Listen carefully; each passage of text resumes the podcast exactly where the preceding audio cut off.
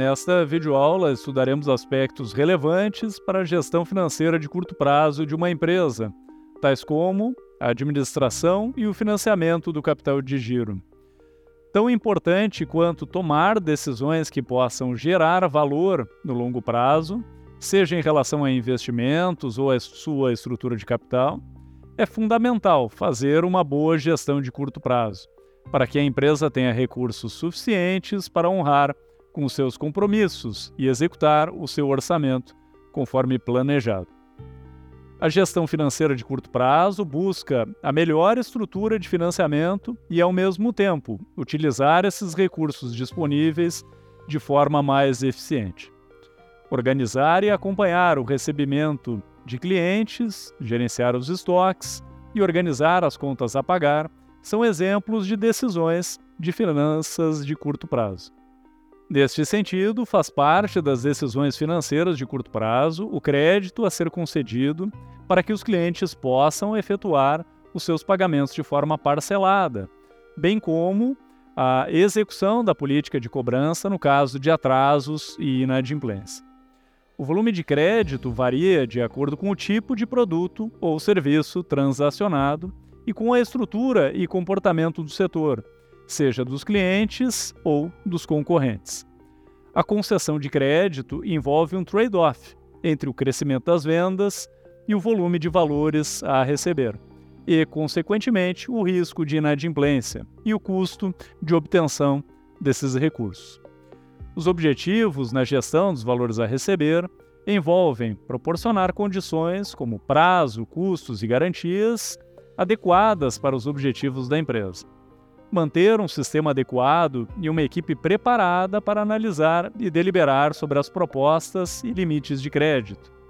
Manter o controle detalhado dos valores a receber e providenciar o encaminhamento para as ações de cobrança em caso de atraso, entre outros. Além disso, são decisões de curto prazo, o montante de recursos alocado em estoques considerando os custos e benefícios associados. O objetivo principal da gestão dos estoques deve ser, por um lado, a manutenção de um volume de matéria-prima e de produtos que sejam suficientes para atender a demanda, e, por outro lado, que não haja recursos aplicados em excesso nesses ativos.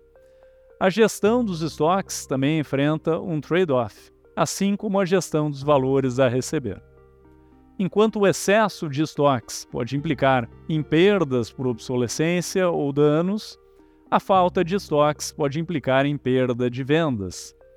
A decisão pela manutenção de estoques envolve três motivos principais, como ocorre com a manutenção de recursos em caixa, sendo o motivo transação, que reflete a necessidade de estoques para as transações do dia a dia, motivo especulação, relacionado com a aquisição de estoques com desconto ou ao aumento dos estoques antes de um aumento de preço esperado, e motivo precaução, relacionado com a manutenção de estoques pelo receio de escassez de matéria-prima ou de produtos no mercado. A decisão entre comprar a prazo ou à vista, considerando o trade-off entre necessidades de desembolso imediatos e custos de parcelamento também estão entre as decisões relevantes de curto prazo. Em geral, as empresas preferem se financiar com a compra a prazo de fornecedores, uma vez que essa tende a ser uma fonte de recursos menos onerosa do que os credores financeiros. Assim, é comum que as empresas sempre busquem o maior prazo de pagamento com fornecedores, mas sempre ficando atentas a descontos para compras à vista, sempre que existirem recursos disponíveis. São fatores relevantes que impactam o gerenciamento de fornecedores, centralização das compras corporativas, quantidade, tamanho e localização dos fornecedores, condições para as compras a prazo, tais como custos, limite e garantias, entre outros. Observe que a administração financeira de curto prazo é tão complexa e desafiadora quanto as decisões de longo prazo e pode impactar a saúde financeira da empresa. Isso acontece porque geralmente há um descasamento entre recebimentos e pagamentos no dia a dia de uma empresa. Imagine que a empresa adquire uma matéria-prima que será beneficiada, posteriormente estocada e vendida. Até o recebimento dessas vendas, a empresa precisa pagar os seus fornecedores, funcionários e honrar com outras despesas e custos associados à sua atividade. Esse mesmo exemplo pode ser replicado para empresas de qualquer segmento, tais como comércio ou serviços. Assim, uma vez que as atividades de produção, venda, cobrança não são sincronizadas, existe a necessidade de gerenciar os recursos investidos em capital de giro. O capital de giro pode ser entendido como os ativos que compõem o ativo circulante. Assim, o termo giro ele se refere aos ativos correntes da empresa, ou seja, aqueles capazes de serem convertidos em caixa em até um ano. No inglês, o termo utilizado é working capital, ou capital de trabalho em uma tradução literal, que se refere ao capital que está aplicado nas atividades do dia a dia da empresa. Assim, o objetivo da administração financeira de curto prazo, por vezes também chamada de administração do capital de giro, é assegurar que a companhia tenha acesso aos recursos necessários para o dia a dia e assegurar que os recursos estejam investidos da forma mais produtiva. Por recursos necessários para suas atividades de rotina, entende-se que a empresa não tenha recursos em excesso nem falta de recursos, ambas as situações podem implicar em problemas para a empresa. A falta de recursos, obviamente, é que gera mais problemas aparentes.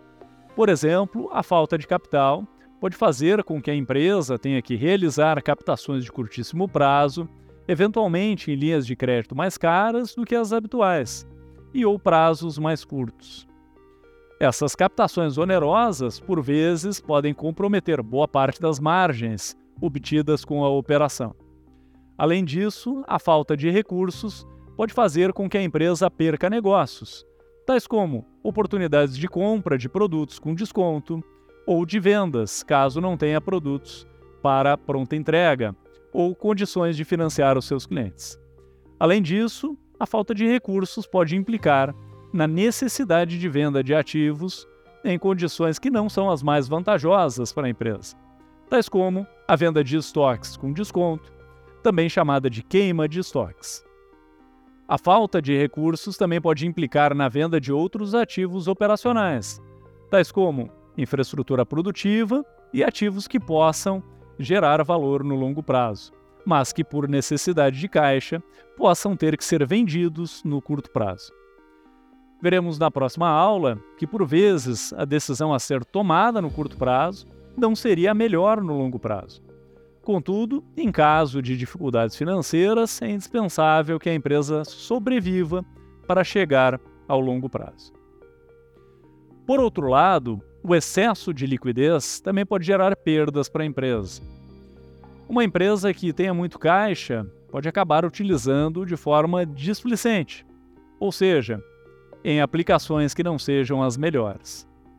Isso parece contraditório, e de fato é, mas por vezes os gestores sentem-se na obrigação de utilizar os recursos para mostrar serviço. Isso pode destruir valor para a empresa. Além disso, a sobra de recursos pode fazer com que os gestores relaxem na gestão de custos e despesas, uma vez que há recursos de sobra e que corte de gastos é sempre difícil e implica em conflitos internos. Em resumo, manter recursos ociosos geralmente não é uma boa opção para as empresas. Caso não existam boas opções de utilização desses recursos, deve-se pensar em distribuir os recursos para os sócios. Quando se fala em gestão financeira de curto prazo, na manutenção de recursos suficientes para o dia a dia da empresa, podemos pensar em uma espécie de equilíbrio financeiro. O conceito de equilíbrio financeiro é verificado quando suas obrigações financeiras se encontram lastreadas em ativos com prazos de conversão de caixa similares. Os desembolsos dos passivos devem estar vinculados à liquidez dos ativos. Aqui é importante destacar que há o capital de giro permanente e sazonal. O capital de giro permanente é formado pelos ativos não cíclicos, cuja demanda está vinculada à atividade recorrente da companhia. Já o capital de giro sazonal é formado pelos ativos cíclicos, cuja demanda pode estar vinculada a determinado período ou data do ano, como por exemplo Natal, Páscoa, Inverno, Verão, etc.